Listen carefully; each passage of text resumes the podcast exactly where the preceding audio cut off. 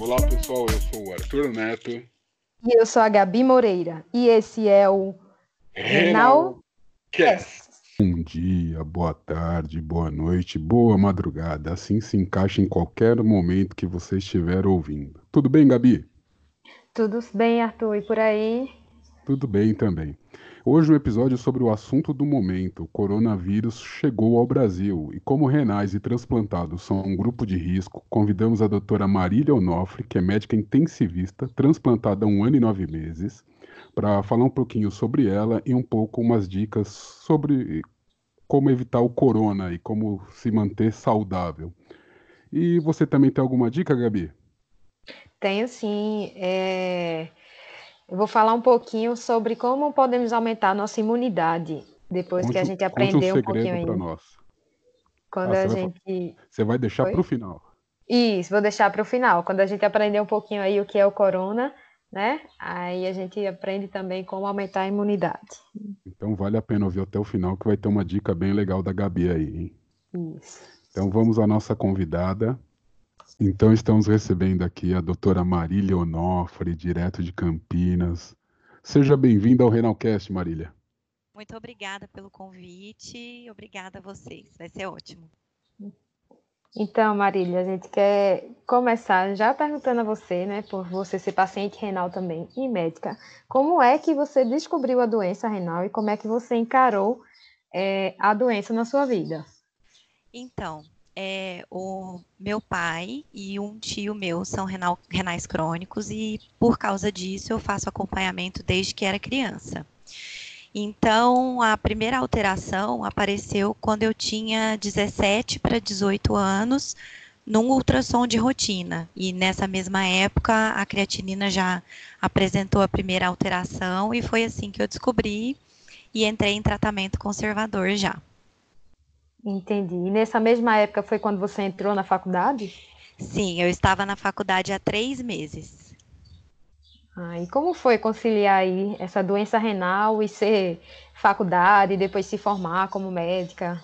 Olha, o período da faculdade foi muito difícil. É, eu demorei um pouco para conseguir aceitar que de fato eu ia ter que conviver com o tratamento, mas eu tinha o apoio dos meus pais, que me ajudavam muito, é, com a dieta principalmente, porque eu tinha aula o dia todo, às vezes plantão à noite, e me ajudavam com as medicações e com as consultas, porque eu era bem novinha.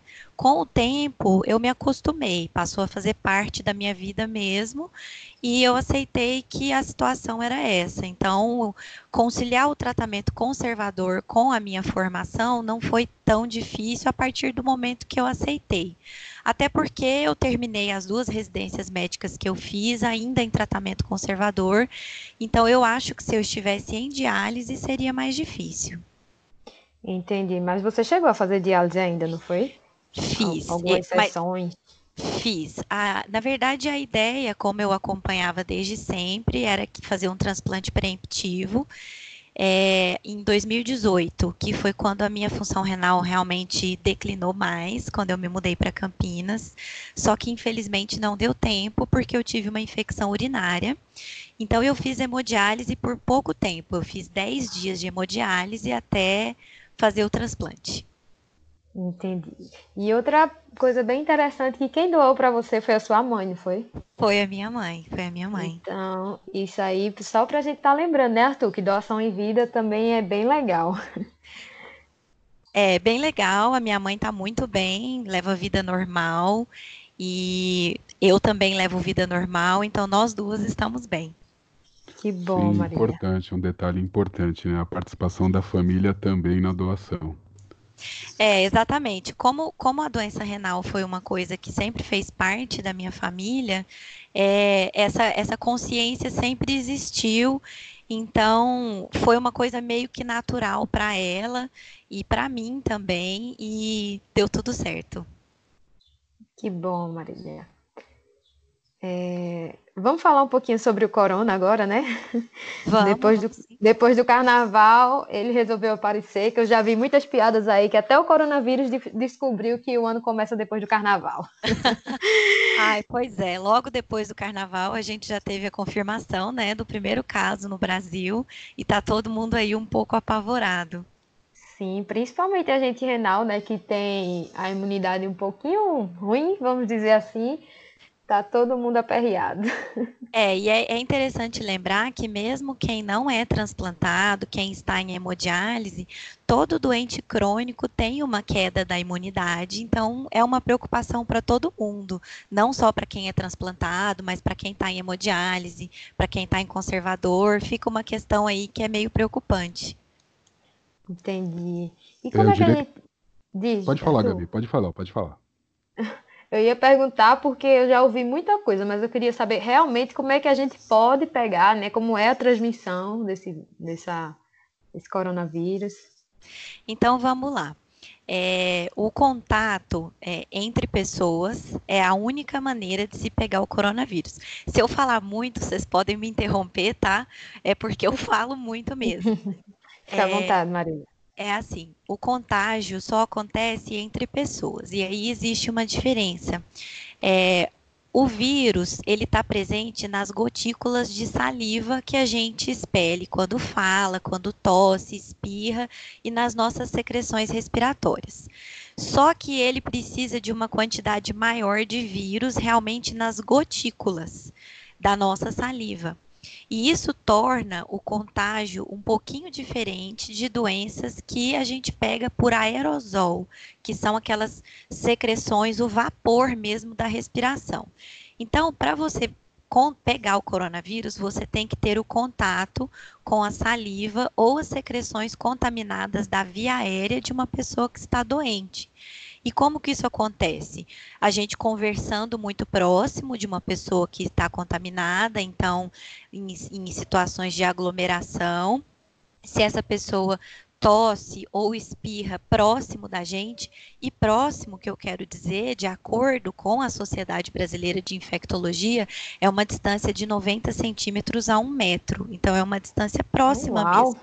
É, próxima mesmo.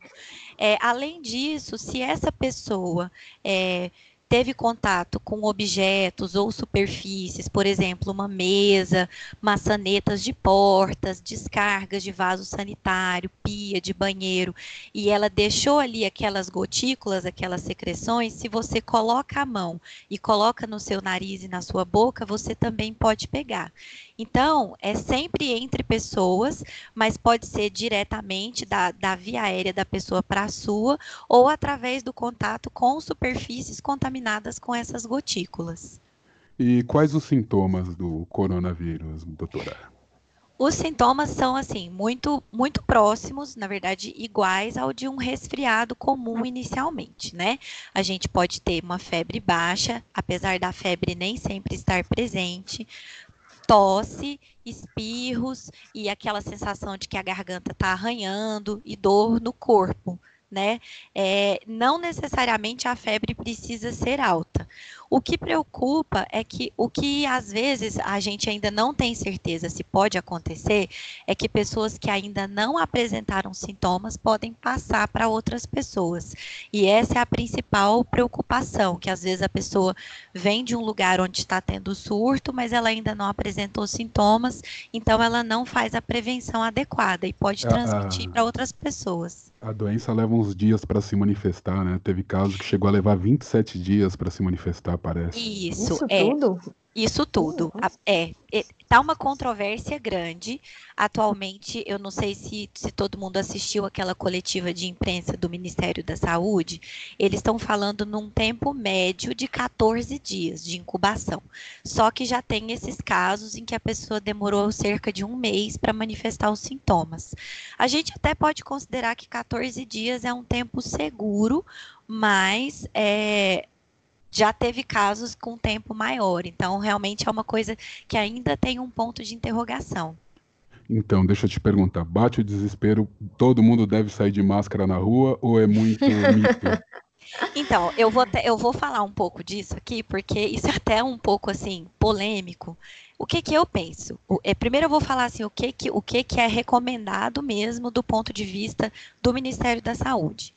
A máscara, como eu falei, ela não, ela não previne o contato com essas secreções. Por quê? Porque a gente já falou que essas secreções podem estar presentes em superfície e a nossa própria mão se contaminar e a gente levar a mão para o rosto.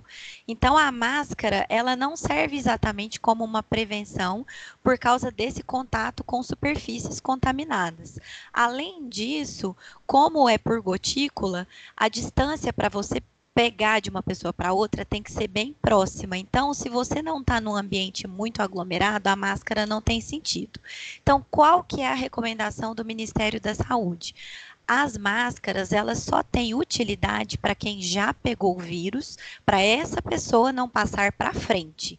Então, por exemplo, se ela vai tossir na máscara, a máscara vai barrar a saída das gotículas. Ou se ela vai coçar o rosto, a máscara também serve como uma barreira para ela não passar para frente. Então, não precisaria, em teoria, todo mundo sair de máscara na rua.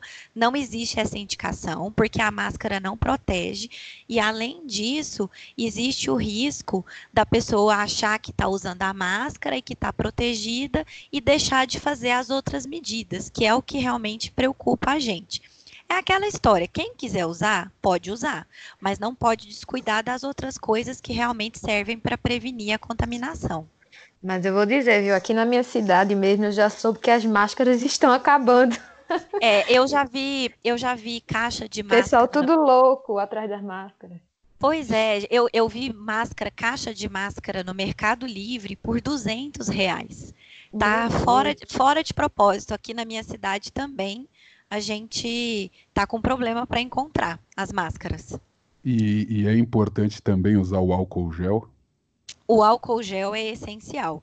Na verdade, a lavagem das mãos com água e sabão comum não precisa ser nada específico, é, é, essencial. E quando não houver essa possibilidade de fazer a lavagem, o álcool gel é importante, sempre a 70%, né? Porque 70% é a concentração que mata os vírus e as bactérias na nossa mão é, e que também não agride tanto a pele. Se for uma concentração mais alta do que isso, o álcool evapora antes de matar os germes. E se for menor do que isso, não mata os germes. Então, o padrão é sempre ser o álcool gel a 70%. Sempre que você for sair de casa ou voltar para casa da rua, sair de um ambiente muito aglomerado, antes e depois das refeições, e antes e depois de ter contato com outras pessoas também. É, a é muito mais importante do que usar máscara, é lavar as mãos e usar o álcool gel. Entendi. Marília, você trabalha é, em UTI, não é isso? Trabalho em UTI. Então tem toda a propriedade aí para falar dessa questão de limpeza, né? É, na verdade, assim, o que a gente tem frisado bastante é que essas medidas, elas já existem para prevenir infecção por outros vírus.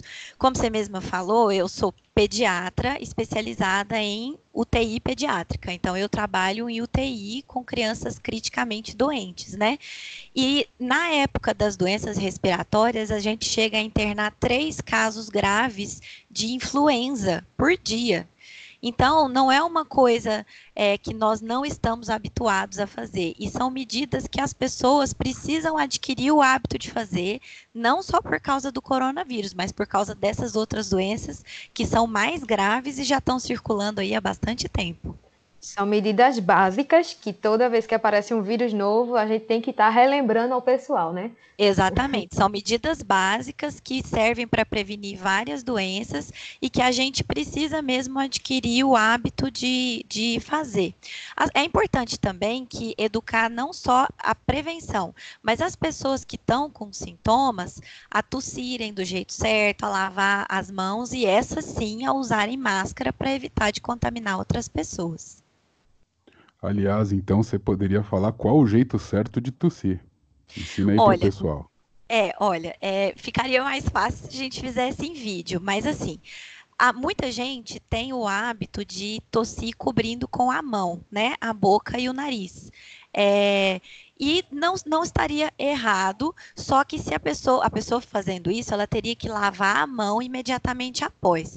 Então, é muito mais fácil, em vez de você cobrir com a mão, cobrir com a dobra do braço, a dobra do cotovelo, do lado de dentro, você coloca no rosto e tosse ou espirra. Dessa forma, você não vai contaminar a sua mão, que é o que você usa para ter contato com o mundo, e vai evitar que as gotículas se espalhem no ambiente onde você está.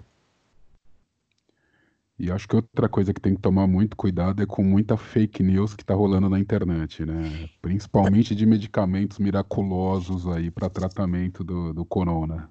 É, tá rolando muita fake news. Infelizmente, a gente ainda não tem um tratamento estabelecido. E eu falando agora assim, como profissional, o que que acontece?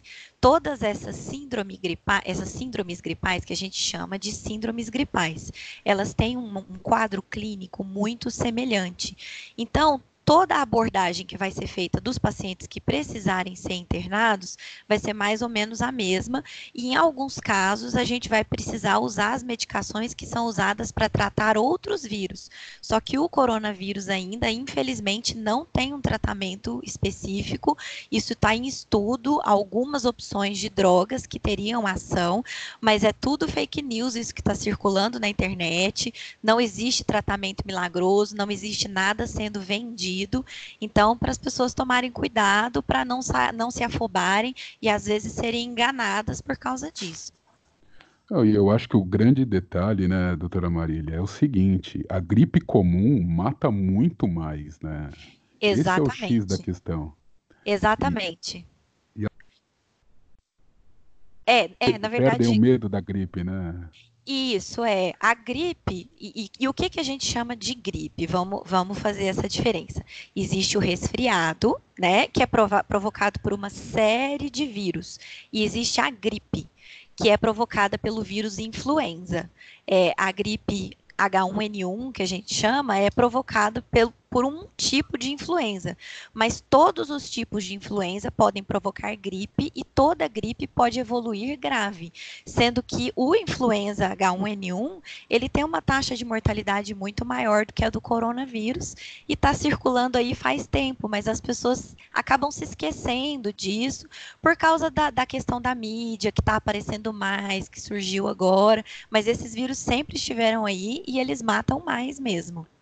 Então, uh, então, até uma pergunta de opinião pessoal da doutora. Tem muita histeria na mídia? Tem, tem. Eu acho assim, eu acho que as medidas de bloqueio, elas são necessárias, porque a gente não conhece ainda exatamente como esse vírus vai se comportar. E como ele é um vírus novo, ninguém tem anticorpos contra esse vírus ainda mas tudo indica que ele é um vírus menos agressivo do que outras formas do influenza e outras formas do próprio coronavírus. A taxa de mortalidade tem girado em torno de 2%, sendo que ela aumenta mais nos idosos. Crianças têm uma mortalidade muito baixa e têm apresentado sintomas muito menores. É, então, assim, tem sim havido uma histeria. Eu acho que é o papel da mídia, a mídia está aí para informar e eles pautam o que realmente está rendendo o assunto. Mas a gente precisa respirar um pouco e realmente ver o que está acontecendo sem entrar em pânico, porque isso não vai ajudar ninguém. Então, aí fim de semana vai rolar bloquinho a recomendação? não vai ou vai de máscara? Ou vai e não beija. É, talvez vai e não beija seria uma, uma recomendação interessante. É, a gente tem esse caso agora em São Paulo, a gente não sabe como que os contactantes dessa pessoa vão evoluir. Eu, falando a minha opinião pessoal, eu, se, for, se tivesse um bloquinho que fosse estar muito cheio, eu optaria por não ir. Se a pessoa quiser ir, procura não beijar todo mundo, que já vai estar de bom tamanho. existe produto de limpeza para matar esses vírus, esse vírus, Marília? Qualquer produto de limpeza, água e sabão. Matam. E o uso do álcool gel também nas coisas que a gente pegar, nas nossas mãos, coisas, por exemplo, produtos alimentícios que você vai guardar no armário, caixas de leite, é, alimentos embalados, você pode limpar com paninho com álcool gel. O restante da sua casa, das superfícies que você costuma limpar, a água e sabão, o produto de limpeza que você costuma usar mesmo, já vai ser suficientemente eficaz. Hum. Ô, doutora, tem uma fake news rolando aí falando que o vírus morreria na temperatura de 26, 27 graus e aí o Brasil estaria tranquilo quanto a isso. Óbvio, é, é, é um absurdo, não? É, é um absurdo porque pensa bem, a temperatura média do nosso corpo é entre 36 e 37 graus. E o vírus sobrevive lá dentro. Então não tem como ele morrer com uma temperatura de 26 graus. O que que acontece? Países quentes, eles têm realmente uma chance de haver uma propagação menor, porque as pessoas mantêm as coisas abertas, as janelas abertas, as portas abertas e mantêm os ambientes mais ventilados, porque o, o, lugar é quente. Não usam carpetes, os pisos é, têm uma tendência a ser lisos, sem tapetes em excesso, por causa da temperatura mais alta. Então, na verdade, nesse sentido, haveria um fator de proteção relacionado à ventilação dos ambientes, mas não por causa da temperatura. Então, aí tem uma dica importante: nunca deixar tudo fechado, ainda mais em ambientes com muita gente, certo? Exatamente, procurar deixar os ambientes o mais os mais ventilados possíveis, é, manter as janelas abertas, ou procurar ficar em lugares onde haja correntes de ar.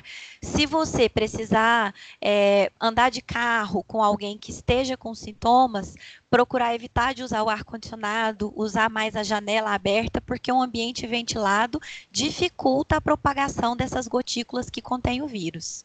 E o ar-condicionado? Da, Olha, eu falo em ambientes, tipo uma casa ou, sei lá, um escritório, deixa ligado é melhor, melhor abrir a janela. Se for possível, é sempre melhor abrir a janela. Caso seja um lugar onde está é, muito quente, que realmente não tenha jeito, basta o filtro estar suficientemente limpo e as pessoas manterem uma distância ali entre elas, que já vai ajudar bastante na prevenção. É, então, Marília, se eu tiver com alguma suspeita, assim, tô lá com uma tosse, uma febre, como é que eu devo proceder? Vou direto para o hospital, para o posto? Tá, vamos lá. É, até pouco tempo atrás, é, só, só era considerado suspeito o caso que a pessoa viesse da China, né? Isso mudou. Por quê? É, o caso que nós tivemos agora, que está confirmado no Brasil, a pessoa não veio da China, ele está vindo da Itália, onde está tendo um surto. Então, assim, sintomas gripais só são suspeitos atualmente de coronavírus quando a pessoa esteve não só na China, mas em alguns países nos últimos 15 dias, sendo eles a Coreia do Sul, Japão, Itália, China, Estados Unidos e França essas pessoas esteve em um desses países nas últimas duas semanas e começou a apresentar sintoma, sintomas gripais, esse caso pode ser considerado suspeito de coronavírus. Então, essas pessoas com sintomas gripais seria conveniente procurar o hospital. No, nos demais casos de pessoas que não tiveram histórico de viagem até o momento para esses outros países, no caso de sintomas gripais, a pessoa pode permanecer em casa, evitando de frequentar ambientes muito aglomerados para não transmitir e fazer uso de máscara. Caso apresente febre alta ou dificuldade para respirar, aí todo mundo tem que procurar o hospital. No caso específico dos transplantados, que são imunossuprimidos, sintomas persistentes de febre, tosse, dor no corpo, a pessoa já deve ir para o hospital direto, mesmo que não tenha viajado, por causa da imunidade baixa. Mas aí não é tanto por causa do coronavírus em si, mas porque qualquer vírus pode representar um risco maior. Mas de forma geral, se você não viajou para um desses países onde está tendo surto, se você não está tendo febre muito alta e falta de ar, você pode optar por observar na sua casa sem problema nenhum. Então, Marília, é, entre crianças ou adultos, assim, quem corre mais risco de ser infectado? Olha, no, o que a gente tem, isso é o que a gente tem de dados até o momento, tá? É importante frisar que esses dados podem mudar, porque o vírus tem aí menos de três meses de circulação. É, até o momento, os adultos têm apresentado sintomas mais graves. As crianças, quase todas, tiveram sintomas muito leves e a gente não teve óbito em crianças, especialmente os adultos idosos, acima de 60 anos, e os grupos acima de 80 anos estão tendo uma quantidade grande de sintomas graves. Então, essa faixa etária precisa prestar mais atenção do que as crianças. Claro que em crianças, qualquer um desses sintomas também deve ser avaliado, mas quem no momento tem chance de uma mortalidade maior são os grupos de adultos, idosos especificamente. Entendi. Está. E também, eu não sei se é fake news, né? Eu acho que seja, mas estava muita gente falando aí que a gente não poderia mais comprar no AliExpress. ah, então, legal. É verdade, é... o vírus pode vir via correio? Vocês lembram? Não sei se vocês lembram, se vocês assistiram, que anos atrás teve um episódio dos Simpsons em que o Homer abriu uma caixa vinda da China. um negócio de suco, né? E Isso, aí o japonês espirrava dentro da caixa. Exatamente. Mas não, dessa vez os Simpsons não foram tão proféticos. O que a nossa Sociedade Brasileira de Infectologia é, declarou até o momento é que não existe esse risco, porque o vírus ele não sobrevive mais de 24 horas em superfícies. Além hum. disso, o vírus passa pelo calor do depósito até o frio do, do ar-condicionado ali, do, da carga dos aviões, e demora um tempo maior para chegar ao Brasil. Bom, então, então não. tá beleza. Tá liberado, Olha, pode, pode, continuar continuar importando comprando. porcaria. Se chegasse aqui através do correio, o negócio tava feio, viu? Tava feio. Mas pode continuar comprando, até porque as coisas aqui estão muito caras, não tá dando. Então vai ser é, no não tá dando. mesmo. Não tem jeito. Então, vamos lá. Eu acho que é só essa das perguntas. Você tem mais alguma pergunta, Arthur? Não, não tenho mais pergunta não. Mas então, doutora Marília, fala pra gente que conselhos você daria então para um renal ou para um transplantado para evitar o máximo possível o, o coronavírus aí. Eu gosto de chamar ele de coronga, eu acho um nome mais legal. O coronga é. fica mais bonito. Então, Primeiro de tudo, não tem necessidade de entrar em pânico no momento. É, a gente tem, é, é, seria inevitável que esse vírus acabaria chegando aqui no Brasil, mas não precisa entrar em pânico ainda. É, ele tem uma mortalidade menor do que o influenza e a gente pro, pode se prevenir. O, o, conselho que eu daria e que eu tenho feito para minha vida, assim, como hábito, lavar muito bem as mãos nessas situações que você sai de casa, tem contato com outras pessoas, evitar contato com pessoas com sintomas de gripe, né? Se, se evitar, a gente a nossa cultura é, uma, é, um povo muito caloroso e a gente tem a tendência de abraçar e de beijar as pessoas, evitar se a pessoa estiver doente, é, usar o álcool gel nas situações em que não for possível, né, fazer a lavagem das mãos naquele momento e evitar ambientes que estão muito, muito cheios. No caso dos renais em específico, qualquer pessoa que tenha histórico de viagem para esses países, eventualmente que apresentou sintomas gripais, eu acho que precisa sim procurar o hospital para ser avaliado e evitar que se manifeste formas mais graves. Mas não precisa de pânico e não precisa sair desesperado para comprar máscara, porque as medidas de higiene das nossas mãos e evitar o contato com a nossa via aérea são muito mais eficazes do que a máscara em si. Eu estava lendo que, eu não sei se é verdade também, que o coronavírus pode chegar até dar insuficiência renal. Olha, é, tem, na verdade, o que acontece? A gente ainda não tem é, dados suficientes para falar que ele ataca os rins. O que pode acontecer é que, por exemplo, a pessoa tem uma forma muito grave e ela precisa ir para UTI, às vezes precisa de ventilação mecânica, e aí às vezes ela pega uma infecção secundária, né? Porque o pulmão inflamado fica muito mais suscetível a outras infecções, e aí juntam-se várias complicações e o rim sofre um pouco por causa da quantidade de medicações, por causa do organismo estar muito doente. Então, isso é possível sim, mas não diretamente por causa do vírus, mas por causa das complicações associadas às formas graves. É, no nosso caso, quem está em hemodiálise né, nem precisa se preocupar mais com essa insuficiência. É, que esse vírus vai causar essa não é uma preocupação para nós, né, Gabi? É, essa não é uma preocupação para nós, não. E a gente certeza. não precisa, então a gente não precisa sair na rua que nem um apicultor usando aquela roupa especial para ir fazer a diálise, né? Não, Deixando só não. o braço de fora. Não precisa. Você só vai perder o seu tempo para vestir e depois tirar aquilo tudo. É só mesmo fazer as medidas de higiene que já, já são necessárias de qualquer forma, que eu acho que a tendência é que essa fase vá melhorar. Eu sou bastante otimista com relação a isso. Mas se for no bloquinho, é melhor ir usando essa roupa, né? Se for no bloquinho, é melhor ir usando essa roupa e tentar dar uma segurada no beijo na boca de todo mundo. Não precisa, tá tudo bem. Vamos esperar para passar o coronavírus, que aí sim. Conselho da doutora, hein, pessoal? Bom lembrar, é, hein? Vamos dar uma segurada, gente. Então, muito obrigado, Marília. Muito, muito obrigado pela sua participação, pelas dicas. E, aliás, que, que história também, né? Conviver sabendo que vai ter que transplantar o rim ou ter que ir para a máquina é um peso psicológico muito grande, né? É, assim, é, é, é um peso. Ser médico e ser doente crônico ao mesmo tempo é um pouco mais difícil, porque a gente acaba sabendo tudo que pode acontecer eu acabei, e eu falo isso muito no meu Instagram, que a gente acaba tendo que aprender a respeitar os nossos limites e deixar o nosso médico cuidar da gente como um paciente comum sem ficar interferindo.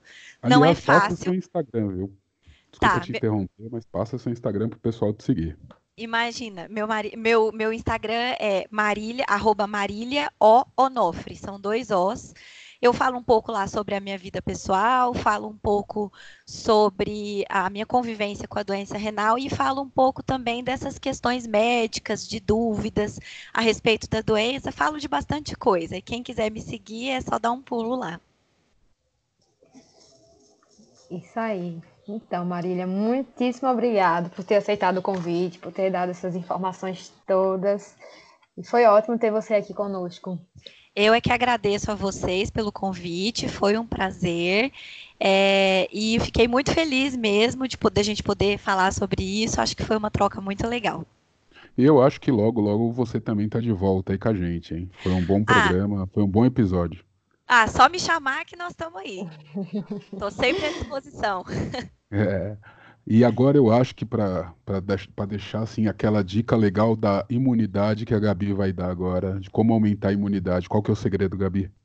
Então, Arthur, deixa eu contar logo o que é que pode baixar a imunidade da gente, né? A gente existe aquelas dietas ricas em açúcares, né? Quando a gente come muita besteira, isso aí acaba também baixando nossa imunidade. O consumo excessivo de álcool, consumo excessivo de gordura, quando a gente está muito magro ou muito como acima do peso, né, um excesso de peso e obesidade, muitas coisas acabam baixando aí nossa imunidade. O exercício físico muito intenso e prolongado, que não tem aquele tempo de descanso, também pode também estar tá baixando nossa imunidade. E até o estresse, né, do dia a dia, assim, acaba fazendo com que baixe a nossa imunidade. Então, a gente não está livre de ficar Opa, sem essa imunidade pera baixa. Aí, peraí, peraí, que tem uma dica, tem uma dica importante aí. Então, o, muito exercício físico também pode ser prejudicial. Sim, o exercício intenso, um exercício prolongado, né? Que, porque tem que ter o tempo de descanso do corpo. O corpo precisa se regenerar, né? Para a gente ir lá de novo fazer exercício. Tem gente que não tem esse tempo, tem gente que é, é além de dia após dia, tipo, treina de manhã e à noite, e no outro dia a mesma coisa, não tem um tempo de descanso, não dorme direito. Isso aí pode estar tá baixando também a imunidade. Ah, e fica uma dica bem legal da Gabi, ó. Né? Cuidado com excessos. E, sim, deixa eu dizer, tem uns alimentos aí que ajudam a aumentar a nossa imunidade, porém tem, né, que ter é, você, o paciente renal tem que perguntar ao seu nutricionista se pode comer ou não. Porque é aquela coisa que eu sempre digo, dá para a gente comer de tudo, balanceando, porém sempre com acompanhamento. Mas aí, a gente pode principalmente é, consumir alimentos ricos em vitamina C, né?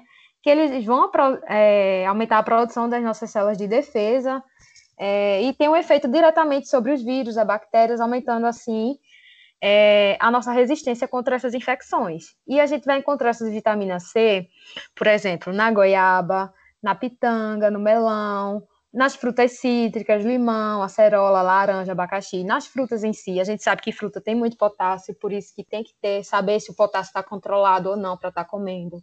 Alguns condimentos também, gengibre, páprica, açafrão, todos esses também podem ajudar aí, aumentando a imunidade. Alguns alimentos com vitamina E, que a gente pode encontrar nos óleos de soja, arroz, no abacate, na gema de ovo. Ah, deixa eu ver mais com vitamina C também, a vitamina, vitamina C não, desculpa, vitamina A, que ela tem uma ação anti-inflamatória. Vitamina A é importantíssimo também na questão da imunidade, a gente encontra na cenoura, abóbora, espinafre. Tem várias coisas que podem ajudar a nossa imunidade. É uma lista imensa aí de alimentos. Então, para vocês deixarem anotadinho aí, depois vocês procurarem. Vamos lá, é a vitamina C, vitamina E, vitamina A, vitamina B6, o selênio e o zinco, que a gente pode estar tá aí incrementando na nossa alimentação. Certo? Olha aí, uma baita dica legal, uma baita dica interessante. E aí, Gabi, quer mandar um abraço para alguém, mandar um beijo? Olha, eu quero sim. É... Quero agradecer novamente a Marília por estar aqui com a gente e quero agradecer aos nossos seguidores e também mandar um abraço especial para o André, que é o André, o Instagram dele é André Sushi. Eu acho que ele é sushi man. Ele Mas interage ele é um... bastante com a gente. É, né? ele é um paciente renal e ele pediu para a gente mandar um abraço para a filha dele, Júlia, de 11 anos, e para a esposa, Bárbara, que sempre está com ele, ouvindo e acompanhando nosso canal aqui, Arthur. Um abraço, Júlia, um abraço, Bárbara, e um abraço especial para o André. Isso. E, e é isso, agradecer a todo mundo que está acompanhando a gente, né? O canal só vem crescendo, graças a Deus. E é isso. E eu queria mandar um abraço, aliás, para o pessoal do, do Facebook. Toda a galera do Facebook aí, que é bastante gente. Muito obrigado Sim. por estar tá seguindo o perfil. Impressionada tá aí com esse pessoal, viu? Eu também, impressionado de verdade. E pro pessoal do Instagram, para não gerar e tal. E pro pessoal do YouTube também. E então, do Spotify. Então, um abraço para todo mundo. E até semana que vem, então. Abraço a todo mundo. Tchau, tchau. Tchau, tchau, pessoal.